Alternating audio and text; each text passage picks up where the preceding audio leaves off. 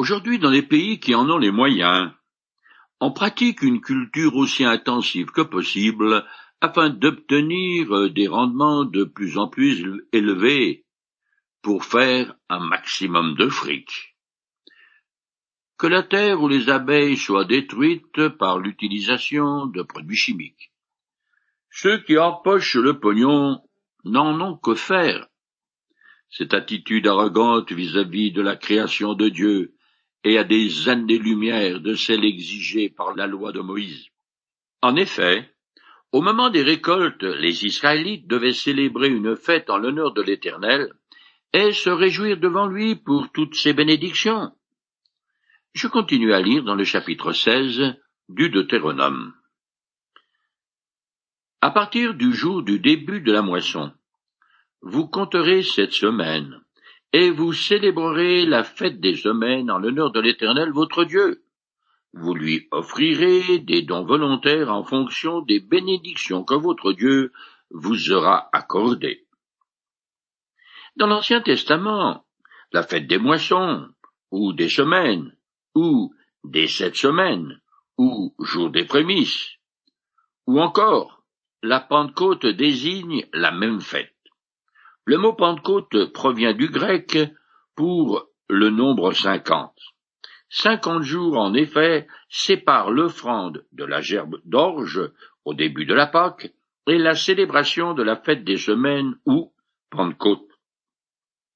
On cueillait et apportait au sanctuaire les premiers épris mûrs pour les consacrer cérémonieusement à l'Éternel. Cette fête était célébrée en grande pompe au temps de Jésus-Christ. Le peuple allait alors chercher une gerbe d'orge dans un champ voisin de Jérusalem et la rapportait en une procession solennelle dans le temple. Alors que l'offrande de la Pâque était fixée, celle de la Pentecôte était volontaire et choisie par le fidèle. Je continue. Vous vous réjouirez devant l'Éternel votre Dieu, vous, vos fils et vos filles, vos serviteurs et vos servantes, les Lévites, qui habitent dans vos villes, les émigrés, les orphelins et les veuves, qu'il y aura parmi vous, dans le lieu que l'Éternel votre Dieu aura choisi pour y établir sa présence. La joie est un thème qui revient souvent dans le livre du Deutéronome. On voit ici, et encore une fois, le souci de Dieu pour les indigents. Cette ordonnance mentionne deux fois quatre groupes de personnes. Cette loi est paraphrasée par un commentateur juif qui écrit Si tu veux rendre heureux ces quatre premiers qui sont à toi, c'est-à-dire les fils, les filles, les serviteurs et les servantes, songe à réjouir les quatre suivants, mais protégés à moi, c'est-à-dire les Lévites, ceux qui sont attachés au service du culte, les émigrés, les orphelins et les veuves.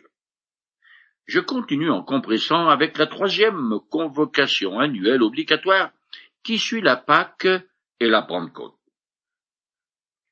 Lorsque vous aurez rentré le blé battu et terminé la vendange, vous célébrerez pendant sept jours la fête des cabanes.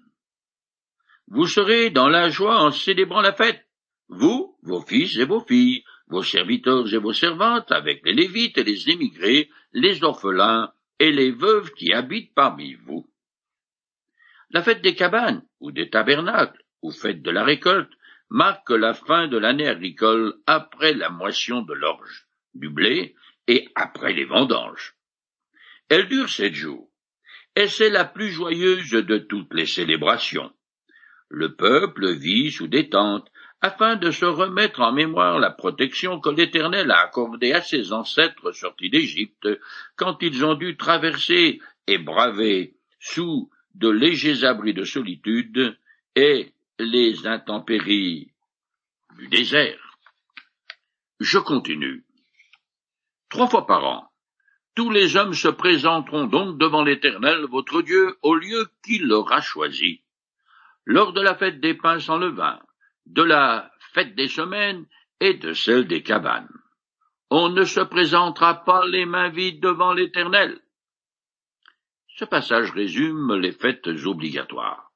Les femmes étaient libres d'accompagner les hommes quand elles le pouvaient, mais cela ne leur était pas imposé par la loi. En Orient, on ne se présente jamais devant un supérieur sans lui offrir un présent. Cette offrande à Dieu est non seulement un signe de respect, mais aussi de reconnaissance pour tous ses dons. Je continue. Dans toutes les villes que l'Éternel ton Dieu vous donnera, vous instituerez des juges et des magistrats dans vos tribus, et ils jugeront le peuple en rendant de justes jugements. Maintenant que le peuple va commencer à mener une vie sédentaire et se disperser dans son nouveau pays, il devient nécessaire d'organiser un gouvernement avec un système judiciaire structuré. Des magistrats sont établis dans toutes les villes. Celles-ci sont entourées d'une muraille avec une entrée principale qui donne sur une place publique où la justice est rendue et où ont lieu les rassemblements des citoyens. Le nombre de juges ne nous est pas donné parce qu'il varie en fonction de l'importance de la ville. L'historien juif Joseph écrit que dans les localités ordinaires, ils étaient sept, auxquels étaient adjoints deux lévites qui jouaient le rôle d'experts. Je finis le chapitre 16.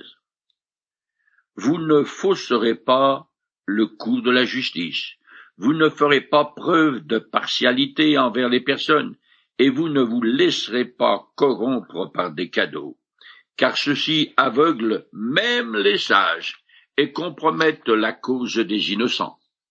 Cherchez à rendre une pleine justice afin que vous viviez et que vous conserviez la possession du pays que l'Éternel votre Dieu vous donne. Vous ne vous planterez pas de pieux sacrés en bois à côté de l'autel que vous irigez pour votre Dieu. Vous ne dresserez pas non plus chez vous de ces stèles sculptées que l'Éternel votre Dieu déteste. La justice doit être équitable pour tous. Au moment de rendre leur verdict, les juges sont mis en garde contre la tentation de rechercher des oracles provenant de divinités païennes, ce qui était une pratique courante chez les voisins d'Israël. Ici encore, Moïse répète que toute forme d'idolâtrie est strictement interdite par l'Éternel. Nous arrivons maintenant au chapitre 17 que je commence à lire. Tu n'offriras pas à l'Éternel ton Dieu un animal, bœuf ou mouton, ayant quelque défaut ou malformation. Ce serait une abomination aux yeux de l'Éternel ton Dieu. Dieu énonce la règle qui détermine la qualité de l'animal propre à servir de sacrifice. En règle générale, il faut que ce soit un mâle d'un an et en pleine force de l'âge, sans aucune trace visible d'imperfection ou de maladie. La tentation est grande pour les éleveurs de se débarrasser sur le dos du culte des animaux dont la valeur marchande est diminuée par une tare quelconque. Mais l'Éternel n'en veut pas, car un pareil comportement le déshonore.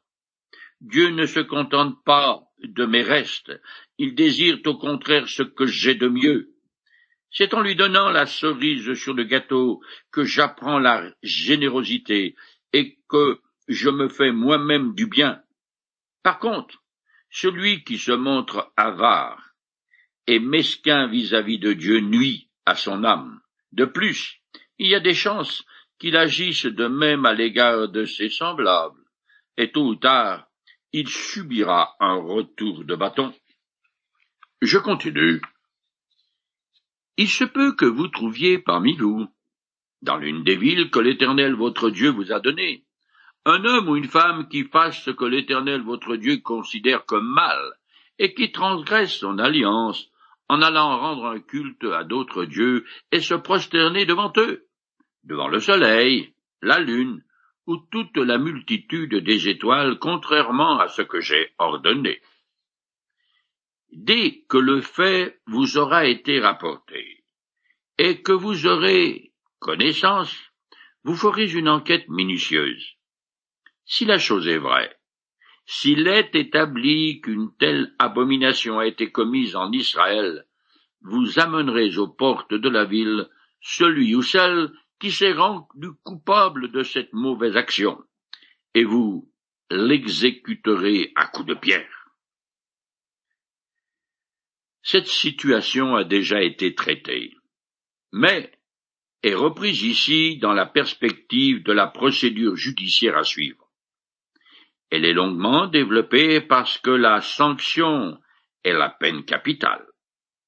Les condamnés étaient exécutés à l'extérieur de la ville, mais près de la porte principale, entre les divinités égyptiennes, que les Israélites connaissent bien, et l'idolâtrie cananéenne, les faux dieux foisonnent. L'émerveillement que produisent un ciel étoilé, où les astres du jour éveillent le sens religieux présent en tout homme, c'est ce qui explique pourquoi les corps célestes qui composent l'armée des cieux étaient en priorité l'objet de l'adoration des païens. Tout ce qui n'était pas maîtrisable ou compris était divinisé. Je continue. C'est seulement sur la déposition de deux ou trois témoins qu'on le mettra à mort. Les déclarations d'un seul témoin ne suffiront pas pour cela. Les témoins seront les premiers à lui jeter des pierres pour le mettre à mort, et le reste du peuple interviendra ensuite. Ainsi, vous ferez disparaître le mal du milieu de vous. Les condamnations n'étaient jamais arbitraires. Quelqu'un qui n'aime pas son voisin ne peut pas se précipiter chez les juges et l'accuser d'adorer le soleil, ou euh, le dieu babylonien, Astaroth ou Baal, ou n'importe quelle autre idole. Même quand il y a deux témoins au plus, une enquête minutieuse est menée. Les Israélites n'avaient pas la gâchette facile, et n'exerçaient pas de torture pour arracher un aveu. Il n'envoyait pas une personne au peloton d'exécution à la légère. La sentence de mort doit reposer sur des preuves irréfutables. Lorsque quelqu'un est mis en examen et l'accusation s'avère fondée, les témoins assument les premiers les conséquences de leur déclaration en jetant les premières pierres. Je continue.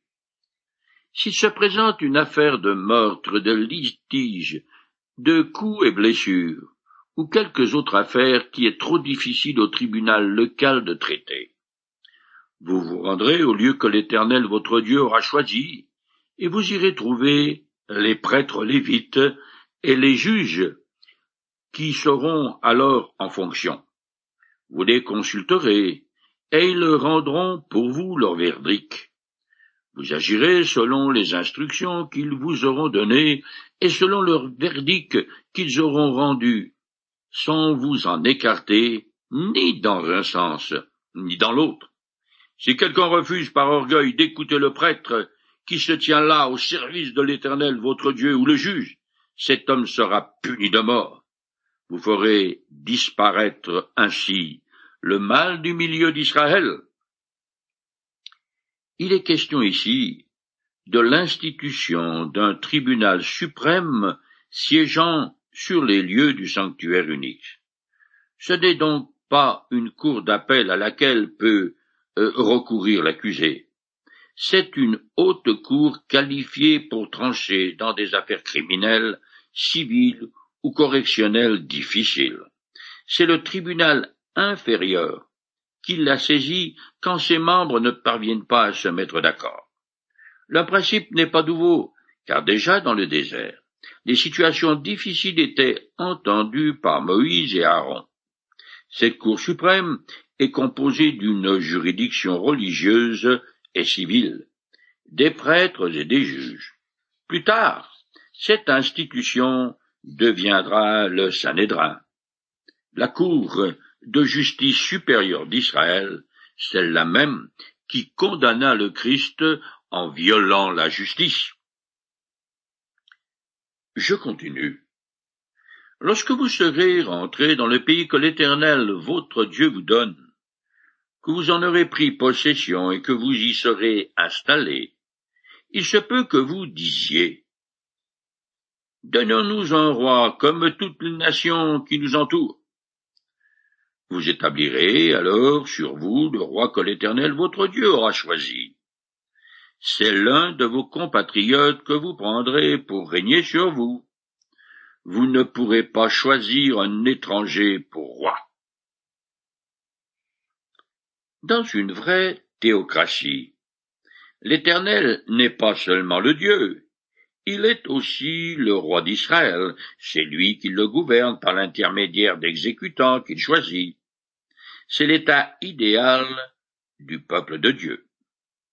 Pour conduire le peuple hors d'Égypte et dans le pays promis, l'Éternel a pris Moïse, un homme hors du commun, et qui à bien des égards exerça une autorité souveraine. La royauté n'est donc pas nécessairement une mauvaise forme de gouvernement.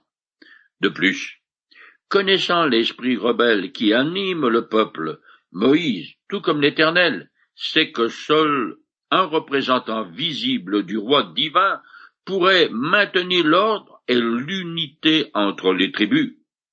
L'institution terrestre de la royauté est donc une nécessité relative destinée à combler un déficit spirituel. En fait, l'avenir du peuple dépendra de l'attitude qu'adoptera le monarque. Si le futur roi gouverne en conformité avec la loi divine, alors tout ira bien pour Israël. Voilà pourquoi la royauté, sans être ordonnée, est cependant prévue dans le livre du Deutéronome. Je continue. Ce roi ne devra pas avoir une importante cavalerie, et il ne renverra pas le peuple en Égypte pour s'y procurer des chevaux en grand nombre, car l'Éternel vous a dit, vous ne retournerez plus par ce chemin-là, qu'ils ne prennent pas un grand nombre de femmes pour qu'ils ne se corrompent pas, qu'ils n'apassent pas non plus de grandes quantités d'argent et d'or, les règles concernant un roi sont surtout destinées à prévenir Israël des dangers de la royauté plutôt qu'à lui en vanter les bienfaits. Trois interdictions sont données dans le but d'établir une différence bien nette entre la royauté israélite et celle des autres nations. En premier lieu, le roi ne doit pas vouloir briller par la puissance de ses armées en cherchant à se procurer une puissante cavalerie qui ne convient qu'aux nations conquérantes. Or, les meilleurs chevaux provenaient des haras égyptiens. Dieu ne veut pas qu'Israël renoue avec l'Égypte à cause de tous les risques de contamination idolâtre que cela comporte. Le roi ne doit pas imiter les abus des autres nations qui ont des harems royaux remplis d'une multitude de femmes de peur, que le cœur du roi ne se détourne de l'Éternel, non seulement par suite d'une vie de sensualité, mais surtout à cause de l'origine étrangère et païenne de certaines de ces femmes qui amèneraient avec elles leur rite idolâtre. Salomon, le roi le plus glorieux d'Israël, est connu a transgressé toutes ces ordonnances. Il possédait une immense quantité de chevaux qui provenaient d'Égypte, une armée puissante et conquérante, et mille femmes et concubines qui, vers la fin de sa vie, l'ont détourné de l'Éternel. Et pour finir, il avait tellement d'or qu'il était le plus riche de tous les souverains de son époque. En transgressant les trois interdits divins, Salomon a provoqué le déclin de la royauté qui aboutit au schisme d'Israël en deux royaumes, ainsi que l'introduction d'une idolâtrie épouvantable qui conduisit finalement au jugement de Dieu. Je finis le chapitre 17. Quand tu accéderas au trône, tu écriras sur un livre pour son usage personnel une copie de cette loi qui lui communiqueront les prêtres lévites. Cette copie ne le quittera pas. Il y lira tous les jours de sa vie, afin qu'il apprenne à révérer l'Éternel son Dieu en obéissant à toutes ses lois et en appliquant toutes ses ordonnances. Ainsi, il ne s'enorgueillira pas pour s'élever au-dessus de ses compatriotes, et il ne dévira de la loi ni dans un sens, ni dans l'autre. De la sorte, il s'assurera ainsi qu'à ses descendants un long règne sur le trône d'Israël. Le roi d'Israël se distingue des despotes orientaux du fait qu'au-dessus de sa volonté et de ses caprices, il y a une loi supérieure qui est la même pour le plus petit Israélite que pour lui. Le monarque proclamera sa soumission à l'Éternel, le véritable roi d'Israël, en recopiant la loi, c'est-à-dire celle qui concerne les devoirs spécifiques du roi représentant Dieu. Il la lira tous les jours, afin qu'elle le guide dans l'exercice de sa royauté. Cette règle existait également parmi les peuples hittites, où les vassaux du suzerain devaient copier un exemplaire du traité d'alliance qui avait été conclu entre eux. Après avoir parlé des futurs dirigeants civils et politiques, nous arrivons au chapitre 18 où le législateur traite maintenant des autorités religieuses, d'abord les prêtres, puis les prophètes. Je commence à lire. Les prêtres lévites et tous les autres descendants de Lévi ne recevront ni part ni héritage comme le reste des Israélites. Ils vivront des sacrifices consumés en l'honneur de l'Éternel et de ce qui lui revient. Ils n'auront pas de patrimoine foncier au milieu de leurs compatriotes. L'Éternel est leur patrimoine, comme il le leur a lui-même déclaré. Les prêtres sont Lévites et descendants d'Aaron, le frère de Moïse. Tous les membres de la tribu de Lévi sont chargés du service du culte et de tout ce qui concerne le sanctuaire. Ce dernier fut d'abord un tabernacle dans le désert, une immense tente qu'on démontait, transportait et remontait plus loin. Ensuite, le sanctuaire fut un temple construit à Jérusalem. Certaines villes, avec leurs terres environnées, étaient destinées aux Lévites, car leur tribu n'avait pas reçu un territoire qui lui soit propre dans le pays de Canaan. Ils étaient entretenus par les dîmes des autres Israélites qui à cette époque constituaient l'impôt. Je continue. Voici ce qui revient de droit aux prêtres de la part du peuple. Tous ceux qui offriront en sacrifice un bœuf ou un mouton leur remettront l'épaule, les joues et l'estomac. Vous leur donnerez également les premiers produits du sol en blé, vin nouveau et huile, ainsi que la première laine que vous tondrez sur vos moutons. Car parmi vos tribus, l'Éternel votre Dieu a choisi Lévi et ses descendants pour qu'ils se tiennent pour toujours au service du sanctuaire en son nom en considérant tous les textes de la loi de Moïse qui parlent de l'entretien des prêtres. On constate qu'en plus de la dîme, ils avaient droit à un quartier de viande provenant des trois parties de l'animal sacrifié la tête, le corps et les membres. Dieu s'occupe aussi bien du plus petit israélite que du lévite qui est responsable du service du sanctuaire, que des prêtres. Et comme je l'ai déjà dit, il s'inquiète également des veuves, des orphelins, des indigents, et de vous et moi.